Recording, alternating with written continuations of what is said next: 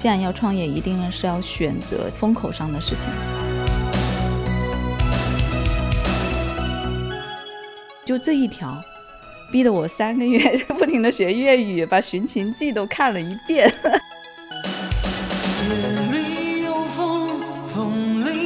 就在早期的时候，我们的用户啊，就有非常多三四线的女性，这些网上的一些知识对她来说就有点像救命稻草。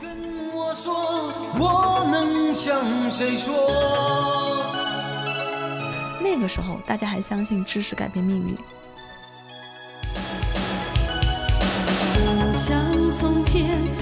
其实，当我越往上走，我就会发现，在声音场上还是男性居多的。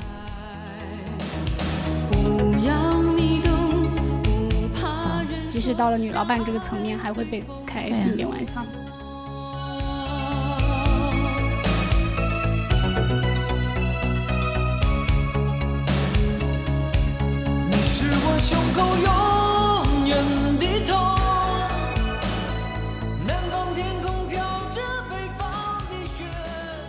回南天的听众朋友们，大家好，我是西西，我是阿怪。最近看到《繁花》里面各种有腔调的女老板，今天我们也邀请到了一位女老板。女性创业者减脂科技联合创始人兼总裁 Kelly 来聊聊她在南方创业的故事。她跟我们一样也是外地人，大学毕业后一直打工，以打工人的身份生活。二零一四年，他离开了稳定光鲜的工作，加入移动互联网创业的浪潮。二零一七年，联合创办简知科技，这是一家致力于推动个人成长及兴趣技能学习，助力用户终身成长的在线教育互联网企业。先请 Kelly 给我们打个招呼吧。Hello，大家好，我是 Kelly。哇，Kelly 的声音，对 Kelly 不仅声音好听，本人也好好看。我觉得刚来的时候，谢谢大家，你们审美真好。她就是那种很优雅的。女老板 啊，对，其实她符合你对女老板的想象嘛。我以为女老板是那种比较凶一点、让人害怕的人，但是我看到她的时候，我会觉得还有这么温柔的，温柔一点。但是我相信 Katie 肯定在她的工作中是有自己的方法，让员工就是让员工幸福的那一套。我觉得他像李李。我觉得如果说要像谁的话，可能是汪小姐跟李李的结合吧。某种程度上，我认为自己骨子里面还是实干型的，嗯，可能过往更多的时候也像汪小姐一样的，在在沉淀、在蛰伏的一个阶段。这我可以是自家母的吧？不是我母的。干嘛补充呢？不是，我是我自家母的。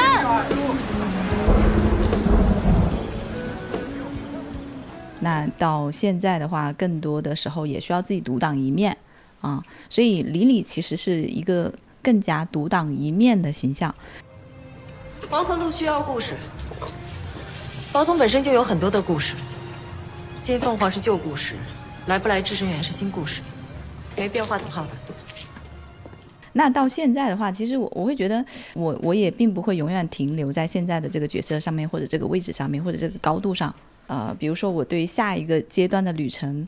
我有想象，我有追求，我也一样，在这个过程当中，我会去踏踏实实的去，呃，去沉淀和积累，然后在这个过程当中，呃，背后可能是汪小姐，人前大家看到的是李李，把汪小姐那个形象藏起来，但是一定需要的，就是很多时候大家看到的只是只是你台前的一面，但是。你在任何这种重要的场合做的一个决策也好，或者说，嗯，你甚至在每一个结果呈现的时候，你背后是需要付出大量的努力的，必须的。你觉得自己是一个什么样的女老板？可能初次见面啊，或者说我们，呃，交流不深的时候，就是看起来是比较温柔的。团对于团队来说，团队的可能大家会觉得我带的我带的小伙伴，大家会觉得就是他的工作压力会比较小啊。在场有一些在场的同事摇头了，在场同事使劲摇头。其实压力非常大，对的，嗯，就是我我对大家的要求真的是使命必达，甚至是呃，就是不断的会会会问你，呃，那个比如说排期，你有没有可能更前一点？比如说那个 deadline 是吧？就是那你务必在那个时间点之前要使命必达。你最狠或者最凶的时候会怎么样？君子动口不动手吧。我只会跟合作伙伴拍桌子，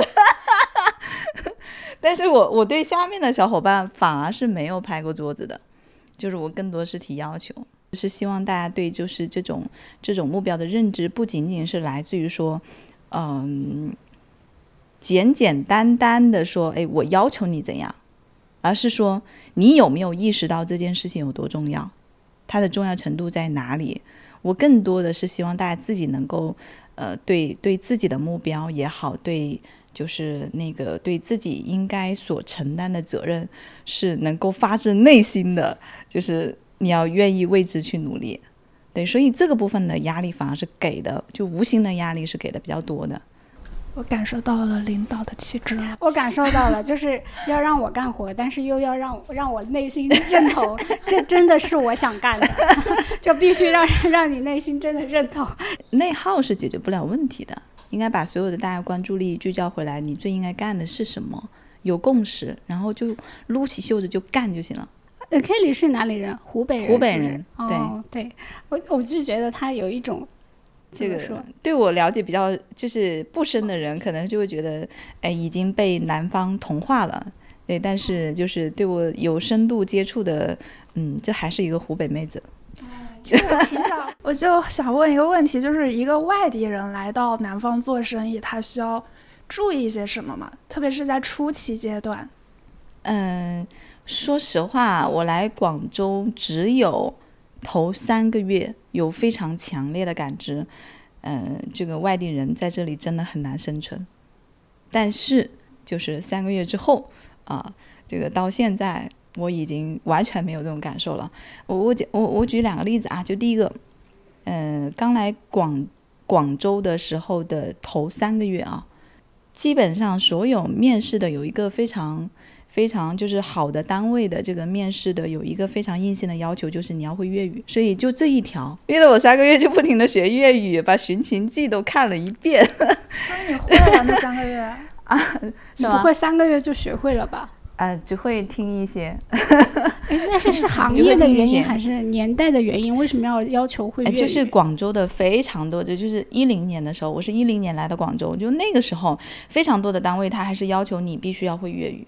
甚至就是这个电话电话出去沟通的时候，就直接粤语交流，这是第一个。第二个的话呢，其实我男朋友现在的老公是潮汕的，我是见识了潮汕人有多排外，潮汕人有多喜欢那个多子多福，所以就是当当我的那个那个那个公公婆婆知道，就是我老公，呃，就是那时候男朋友交了一个外地的女朋友，呃，生活费都断了一段时间，嗯。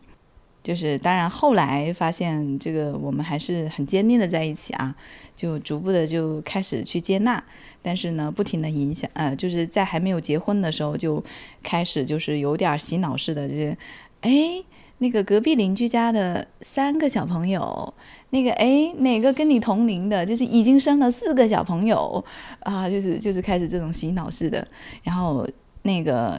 对于女性的这种要求，就是你在家里面要做多少多少事情，就是家家里的家务基本上都是女性包揽的，对，这就是我当时看到的一个现状啊。所以女性要成为自己的码头，所以所以那个独立不是说你一定要跟所有人搞对立，跟男性搞对立，不是的，但是你要有自己的就是这种话语权，你要让你的相处对象也好。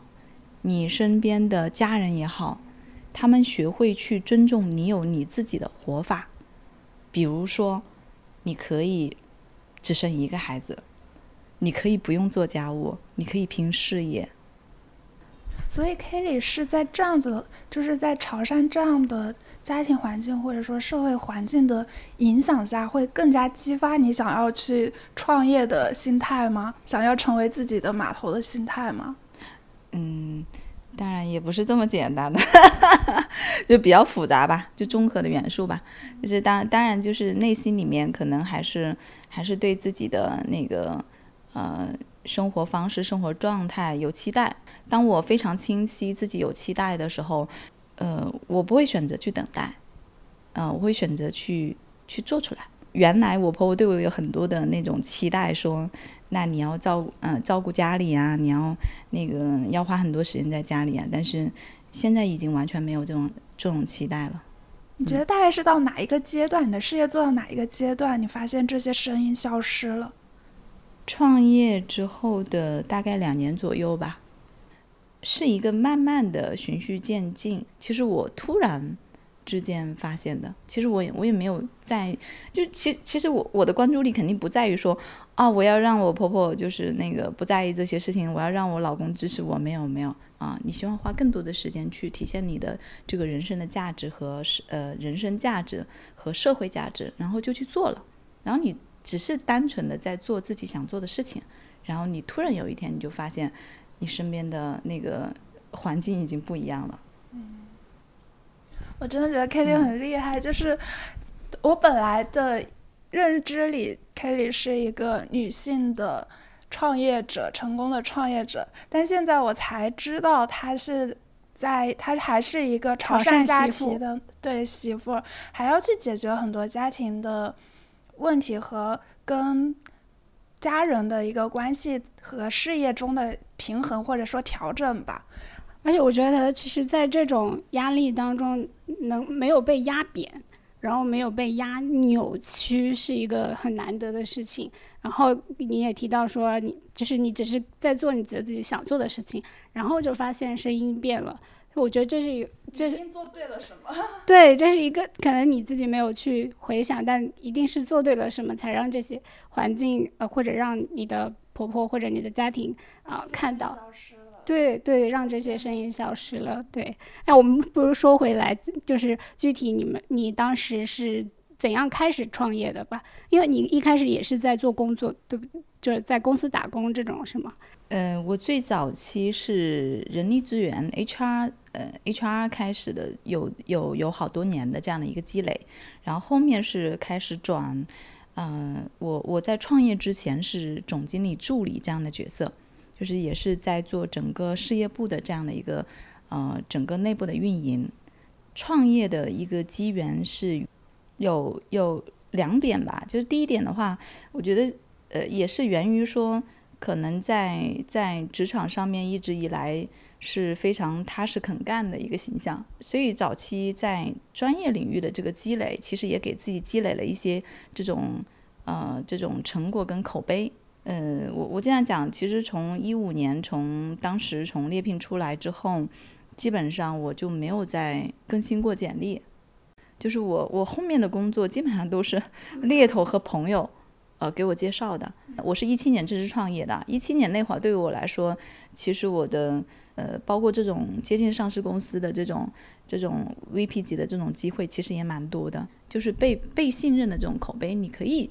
你是可以被信任，可以去做一些事情的，呃，所以才会遇见说，包括说我现在工作一起的搭档，啊，我们有这样的一个信任基础，我们相信说我们一起能做成一件更有价值的事情，这是一个基础。然后第二个的话呢，也是源于当时那个时间点，那个时候对我来说三十岁，刚好是一个，嗯，毕业了之后也闯荡了几年，对商业对。呃，社会认知对啊，就是对，包括说对自我，其实有一定的认知基础。那同时也有一定的经济基础吧，就是说，他不至于说你还在 玩命的为生存去去担忧。就是说，那你要是创业不成功，那你你还有回头路吗？其实是有的。其实当时对我来说，其实是一个蛮好的一个时机。哎，那你们当时是想做个什么产品呢？就是你们。你和你的搭档出来就是商量，呃，做新的东西的时候，呃，我们既然要创业，一定是要选择这个这个风口上的事情，就是大家最需要的啊。所以当时知识付费其实是在一个，这是在一个爆发的一个一个阶段，我们选的是知识付费这个赛道。第二个点的话呢，我们结合自己的优势做选择啊，你一定是你在这里能够去赋能，你能够做成一些事情。我们当时在那个自媒体这个部分是有些积累的啊。第三个的话呢，我们喜欢这个事情，就是文化也好，就包括资金，为什么我们后面的业务发展成今天这个样子，中间其实有很多岔路。为什么我们选择让它长成今天这个样子？其实我们也对文化产业还是有些执着的。但是最早的时候，我们的切入并不是说一开始就非常清晰，就是一定是女性。我们反而是说，我们的那个有一款单品书院这个产品上线了，大概一个月的时候，我们去回过头来去看我们在使用的用户百分之九十五以上都是女性的时候，我们才开始非常坚定的说，哎，我们要为女性成长赋能。哎，那那当时那个书院上嗯，是什么内容？为什么就是突然吸引了这么多的女性来看这些内容？那那一款是一是一款读书产品，可以理解就是我们的现在的这样的一个听书产品啊，听书产品，但是它是有计划的听书，年度的、半年度的有计划的听书。那这一款产品的话呢，它满足了用户的几个诉求，就第一个就是对用户来说，我渴望学习，我渴望成长，但是我很难啊、呃静得下心来去读一本完整的纸质书。那我可以用碎片化的时间，我用线上的这种方式，我就，呃，能够去听完一本书。我对于感兴趣的部分，我可以再去翻纸质书。第二个的话呢，是我们在后面更多的这种商业的分析和用户的这种需求的分析和用户的调研的时候，我们发现，我们居然解决了用户的焦虑。这个知识焦虑吧，那个时候特别严重的知识焦虑。这个点我们其实是意外的，就是这个在产品设计的初衷不是这样考虑的。但是用户的反馈是，我开始我开始进入这个听书的时候，我我那个一周、两周、一个月、两个月，我发现我慢慢的没那么焦虑了。其实这款产品我们在做的计划学习的时候，我们其实给用户，呃，给了用户一个稳定的预期，比如说他每天听个十分钟、十五分钟啊，十五分钟，他在吸取这种可能呃这个知识不是特别深度，但是他每天保持这样的一个习惯，就好像我们每天保持一点小的运动，我每天看到自己一点点的变化，就是这种确定性反而带给他稳定性了。但某种程度上，我们自己也深知，因为我我自己也也在不断的在学习嘛。如果真的要成长，它一定不是通过一本简简单听书这种类似于可能有些人甚至会把它评价成为高级鸡汤这样东西就能解决问题的。其实它解决不了问题啊。所以，但是它解决的是什么啊？就像我们说佛法有四万八千法门，就很多时候它是一种方便法门，是什么意思呢？就人是需要在回到一个你更加回到你自己，回到一个当下的状态的时候，你才能看清你需要的东西是什么啊。就像我们在这个过程当中，你不断的找到自己的一定安定啊，一些好的习惯，找到自己的安定之后，你回过头来，你可能就会更能看得清啊，不会抓瞎。就是我更能看得清我今我现在当下最重要的三件事情是什么，就是它有一步步。往后逐步再去深入的一个过程，所以这也是为为什么我们后来又做了更加深度的一些训练营的产品，我们希望帮助他去解决一些实际的问题。所以说鸡汤可以喝，先喝了，哎，鸡汤适当的喝可以的，冷静冷静才能思考。其实我觉得鸡汤跟现在我们很流行的那个词叫情绪价值，嗯本质上其实差不多。对对对，它就是最原始的情绪价值提供方。我当时那段时间就是也非常焦虑，以至于我在任何的能听东西、能听书的时间，我都会打开我的手机。就是说早上起来化妆的时候，我就会一定要开着一个声音，就感觉我好像不能放过一些时间。但后来发现，就是当你输入一些信息的时候，它会让你觉得，嗯，我好像没有落后别人，我好像有在努力一点点。对我有时候也觉得，其实这种焦虑是心理层面大于知识层面的。有时候你可能呃每天听听十分钟，然后一个月之后你真的记得这本书多少也不一定，但是你的那种呃焦虑，就是在这种。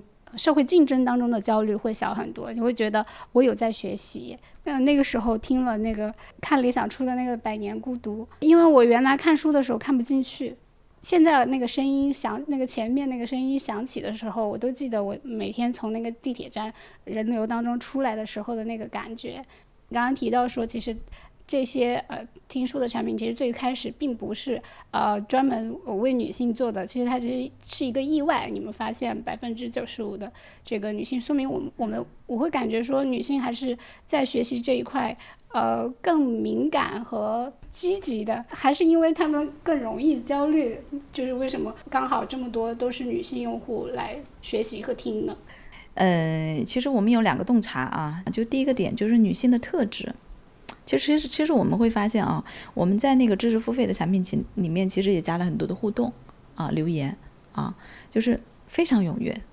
就我们很多的女性用户，其实蛮踊跃的去分享自己的。嗯，女性的特质本身，它就是属于这种感性会更多一点，其实更愿意去表达，更愿意去分享，更愿意去探索，也更愿意去打开自己。嗯，比如说，就像我自己啊，啊，我自己，其实我我在这一路以来，就是我我发现我跟我老公有一个很大的差别，就是什么呢？他说我很容易去信任别人，我我很容易遇到贵人，什么意思呢？就是其实我在每个阶段，我也会遇到我自己的一些难题，那你要去寻求帮助，那我很愿意去寻求帮助，我很愿意去暴露自己的短板，我很愿意向别人求助，但是我老公可能就不会，啊，他会选择自己去找答案。他会觉得就是别人的答案不一定适合自己，其实我也我也觉得别人答案不一定适合自己，但是我愿意打开自己去探索更多，然后在这个中间去寻找自己答案，这就是我跟我老公很大一个差别。这个也是我们在看到的很多的女性跟男性之间的差别。就男性的目的性会非常强，比如说就是那我要解决的是一个有一个项目啊，他搞不定是吧？那他可能就针对这个项目，他会更更强烈的去。去考虑就是这个项目、这个事件的这这件事情，但女性她可能会综合的去去看很多的点，包括团队，包括更多的东西。K 刚刚说到，就是当遇到我们遇到困境的时候，女性更愿意呃去主动的求助，嗯，然后而男性可能更愿意自己去想办法。我我其实这个也是有有感受的，就是呃我怀孕的时候我会看书，因为我想有一个。Big picture 就是我想知道整个流程是怎样的，就是整个运程是怎样的。但是，呃，我老公的做法就是，他每一次都在产检的时候列一个单子问医生，他不知道嘛，他就他就他就他他觉得不需要掌握那么多，因为书上会讲 N 种情况，但是其实我们只有。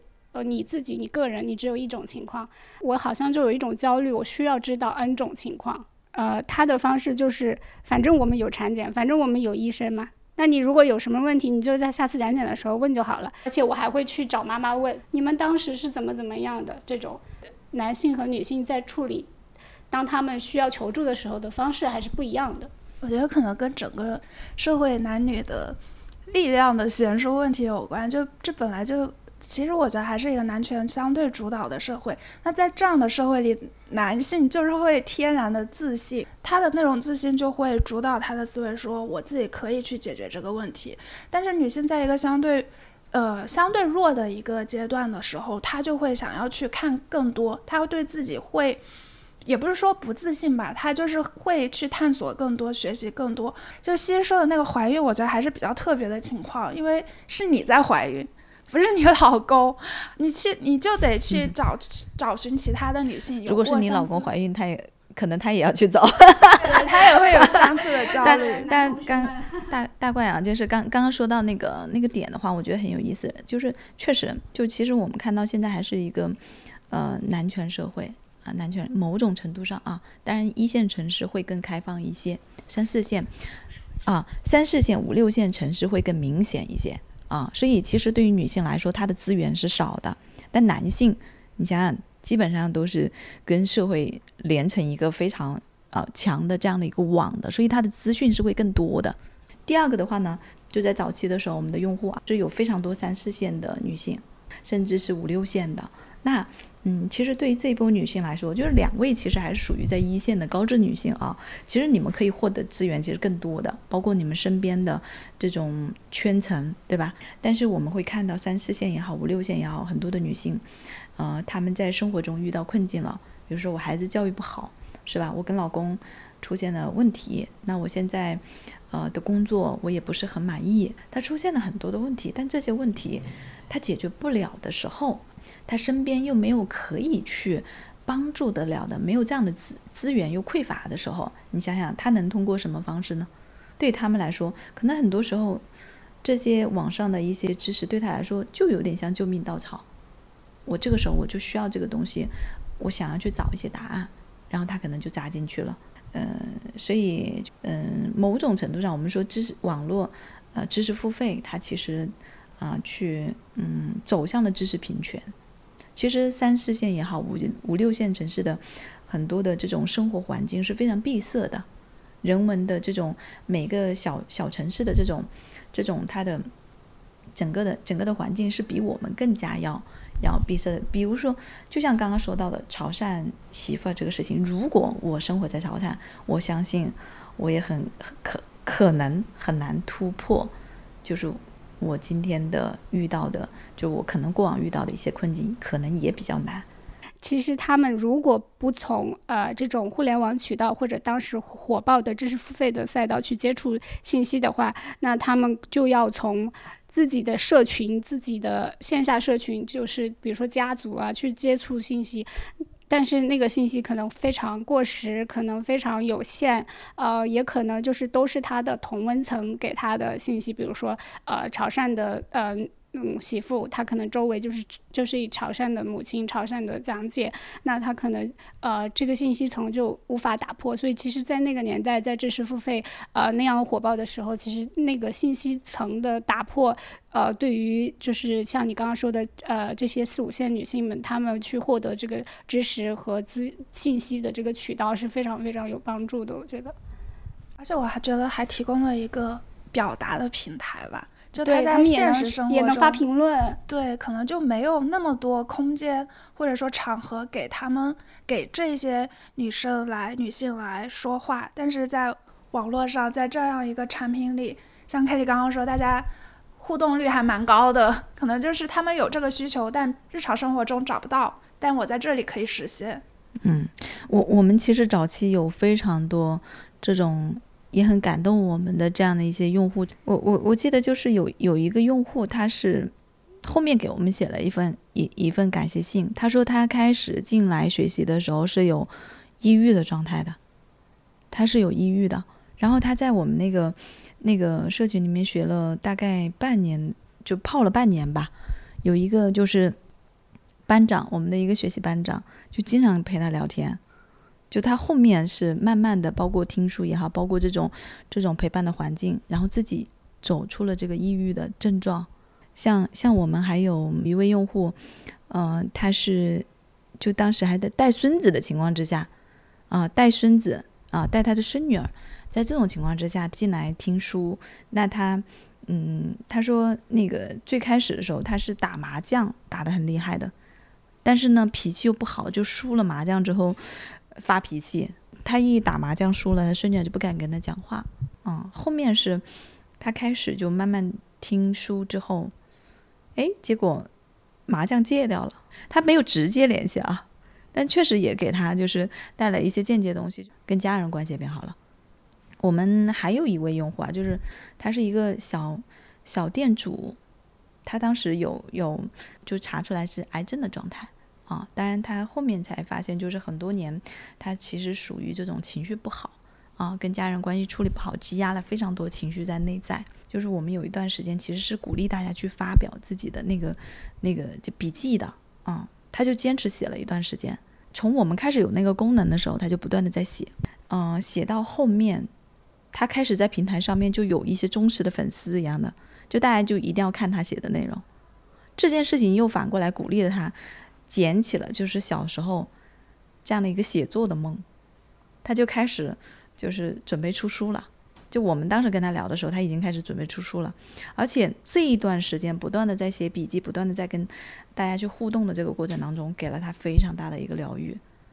那你觉得这几年用户的状态有变化吗？就整体来看的话，这是不是过去大家对于嗯知识付费类产品？的期待会，我要学到一些什么东西，就更直接，呃，现在会不会更偏向于对于自己，像您刚刚说的身心灵这一块儿、情绪的这一块儿、情绪安抚这一块儿、心理健康这一块儿的需求会相对更高呢？嗯，无论是现在在做的事情，还是早期在做的事情，我们都是终身学习成长这件事情。但如果要说同样的做终身学习，那那个时候，呃，我们做的终身学习和现在做的有什么不一样呢？我觉得有一个很大差别。那个时候大家还相信知识改变命运，就是我要逆袭，是吧？我通过学习，啊，对吧？获得更是吧？就是大家都要学习，对吧？我我通过我通过学习，我通过成长，我可以逆天改命。那个时候是这个是一个主旋律。那个时候其实社会还是存在非常大的红利的，它也是一个对的事情啊。但是今天你会看到大家会更加回到内在。其实我们今天在讲成长，更多在讲一个什么东西呢？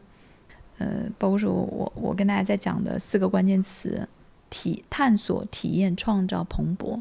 其实它都属于什么？是精神层面的东西。就我们今天的成长，不再执着于说我要去 向外那个，对我开始就是去寻找一个更丰盈的人生，回到内在去探索适合我的人生路是怎样的。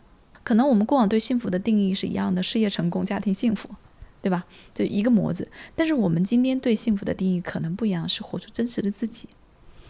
也有可能是我们向外寻求已经非常难求得了，我们只能苟住。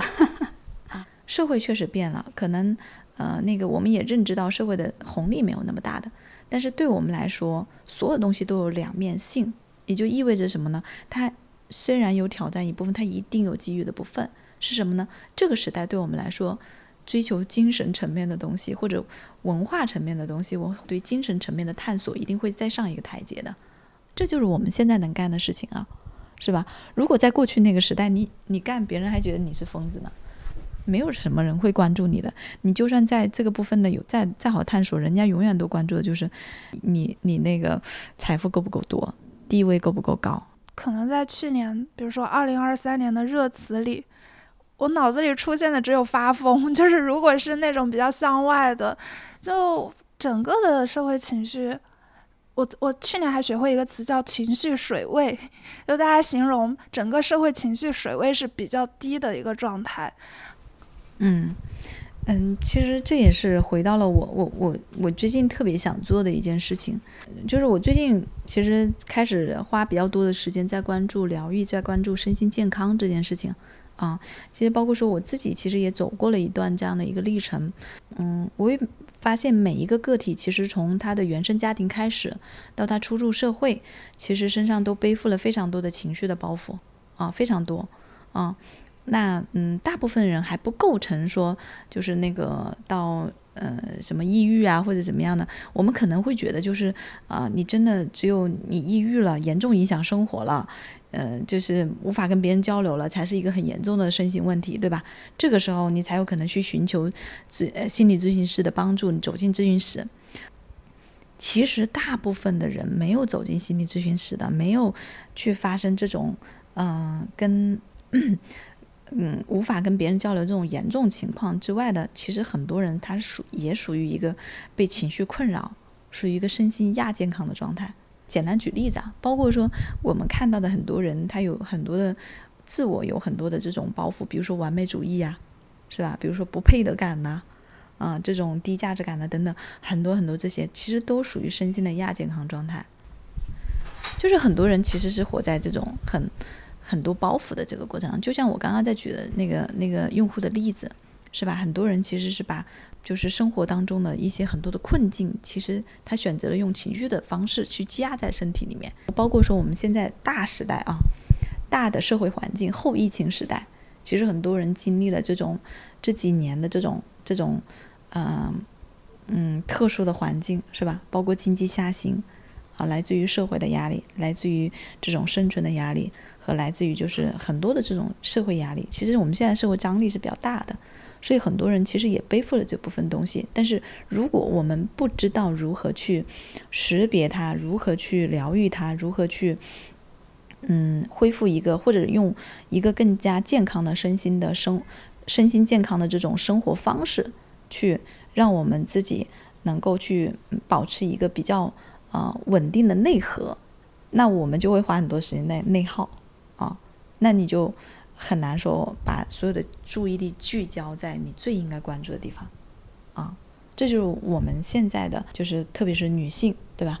啊，女性又很感性，所以我我现在，呃，对于对于大家的一个关注，我我觉得在在就是，呃，嗯，身心的健康的这种，呃，基本的这种健康的这个部分，我觉得也是一个非常重要的一个命题。就像我们这样在讲商业的本质啊。商业的本质，其实到后面越来越商真的时候，很多人已经误解了商业的本质，觉得商业就是赚钱。但其实，商业是最大的向善，就是你去洞察了一类人群的需要，你看到他需要，然后你，你，你给了他解决方案，你就能生存下去，你就有存在的价值，那你就会有利润。我们在给女性的很多解决方案里面，其实是包含了很多很具体的，包括说家庭教育啊。啊，如何处理好孩子的教育的问题，包括亲密关系啊，是吧？甚至是，嗯，甚至是心理学的层面的很多的东西都有，啊，这些其实分得很细的。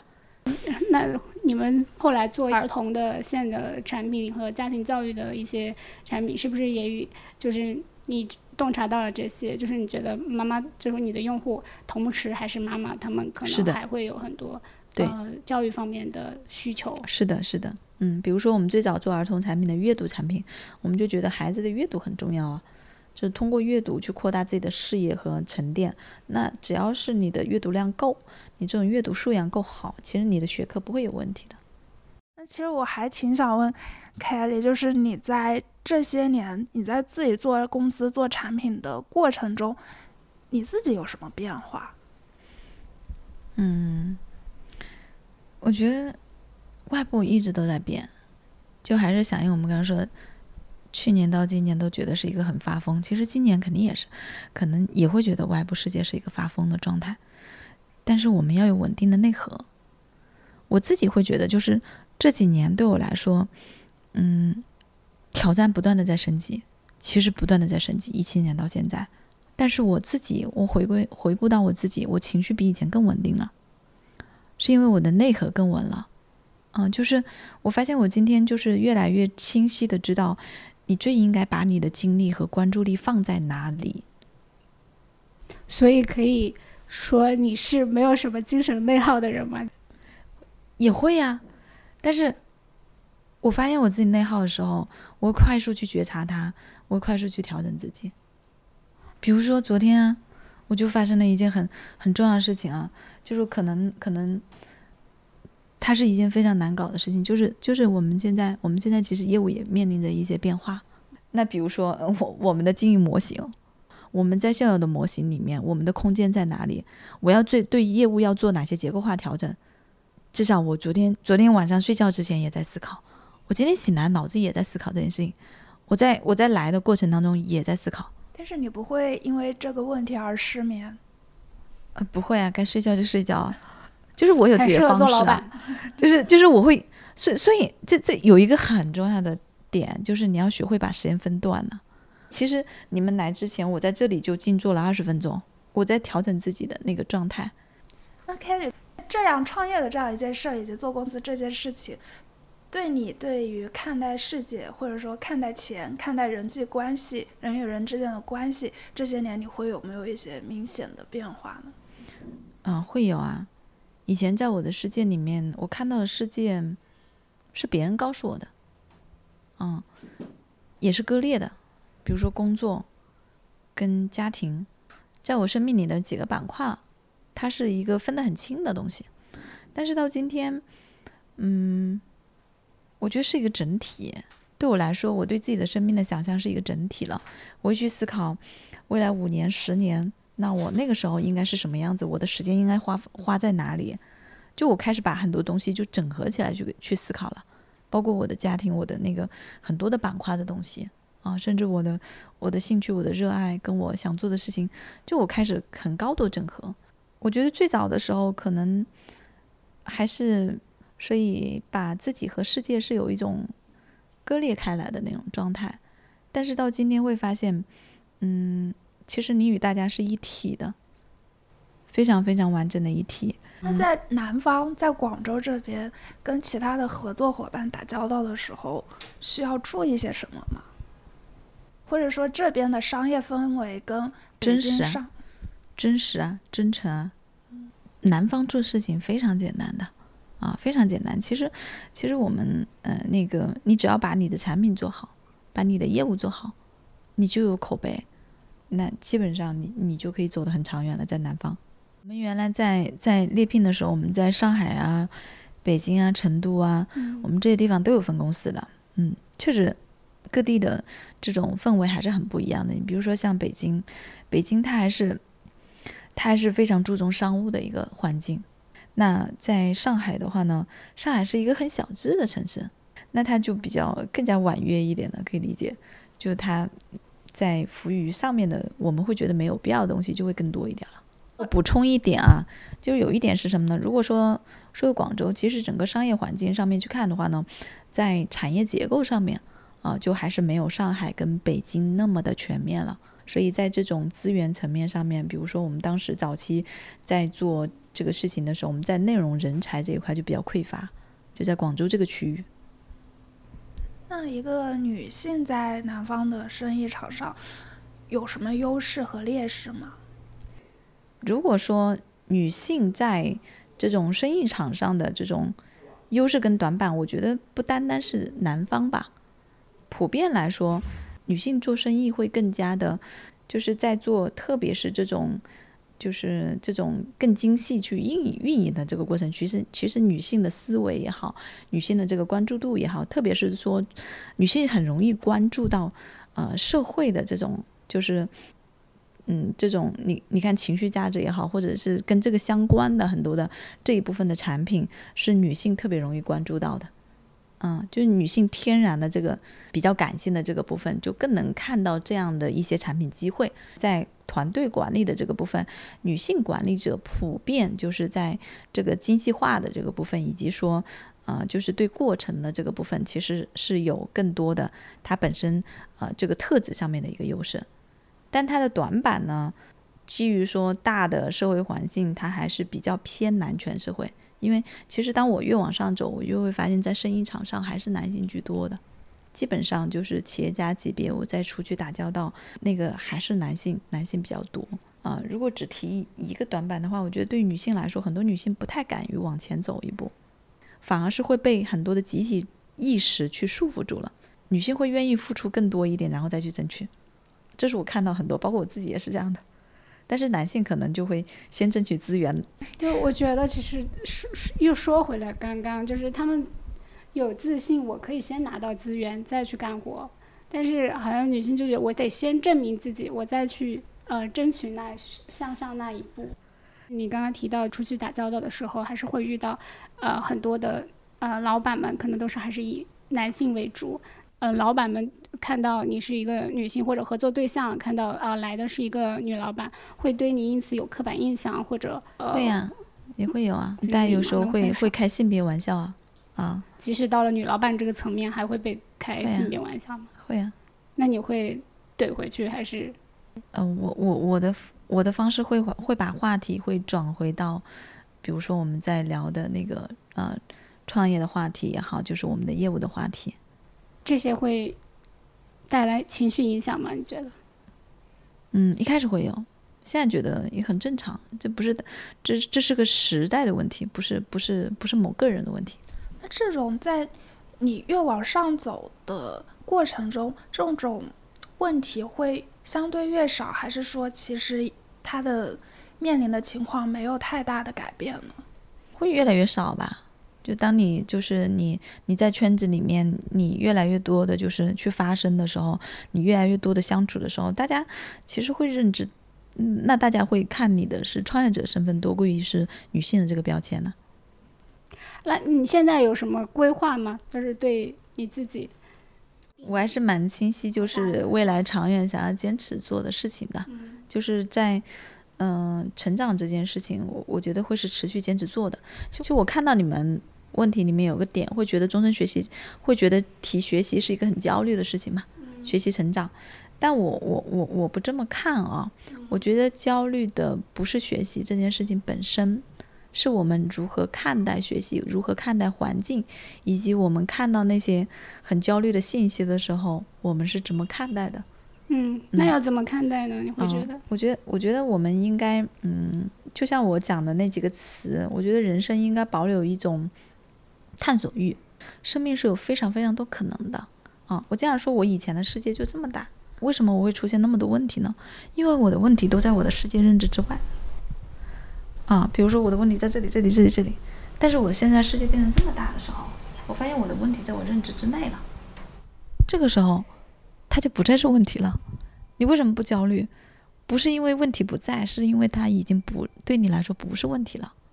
现在社会虽然虽然在变化，但是他们可能会带给我们新的东西。我我很感谢我白羊的那个嗯傻冒劲儿。我想要做一件事情，但是那个领域我还我还不清楚，我还没有触碰到。那我愿意伸脚往前伸一脚。虽然说有很多未知，我们经常会被恐惧、未知的恐惧吓到，但是如果你不伸一脚，你永远跨不过去。有有一些问题，问题是什么？问题就是你没有顺应它。当你在不断的顺应的时候，你会发现你自然而然的行为和你做出的东西，就是符合你好我好大家好的。虽然其实我一开始的确是反感，就是现在所制造的一些学习焦虑的，因为我觉得其实大家上班打工真的很累。在要求人去学习，其实是很呃怎么说不人道的，而且也不太现实。但是，但是呢，我自己呢，我又会觉得，其实如果呃我停下来的话，那个焦虑更大。就是我如果停下来，啊，我其实接不住那么大的空白，接不住那么大的自由。所以我觉得，就是它就是一个。自然发生的，但是我们可以掌控节奏的事情，就是说，如果我现在不想学习，我可以不学习，或者说，我们把它换成像你说的“探索”这样的词，它其实没有那么的严肃啊。你想看动画片的时候，就不要逼自己去看书。我会觉得这样是我现在的一个学习的态度。就我会跟西西不一样的是，我就没有你那那么多的焦虑，我也会愿意停下来。就停下来的时间，可能不是去填满它，而是说。你去，你去触碰更多的开关吧，发现更多的可能性的东西吧。就是我我理解的学习，它可能不是不仅仅是听书或者说看书。我觉得很多很多体验它就是学习。比如说我最近很迷恋骑车，就骑自行车、骑行。我觉得它也是带我一个探索和学习的过程。它可以带给我另外一种看世界的视角。它会给到我一些信息量，或者说带给我对于骑行领域的一些知识。这一帮人是怎么生活的？他们在做什么？然后我觉得也正是因为我们两个的某种停下来，我们会有今天的这一次聊天的机会。哎，谢谢大家。希望大家通过我听我们的这个聊天，收获一点自己对学习的感悟，对创业的感悟，对搞钱的想法。好，谢谢，谢谢凯丽。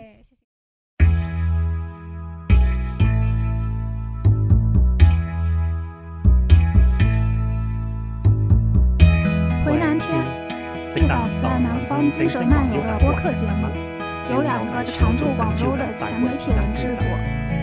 我们试图保持某种闯入者的身份，深入南方的基地，通过对话的形式呈现这里的故事。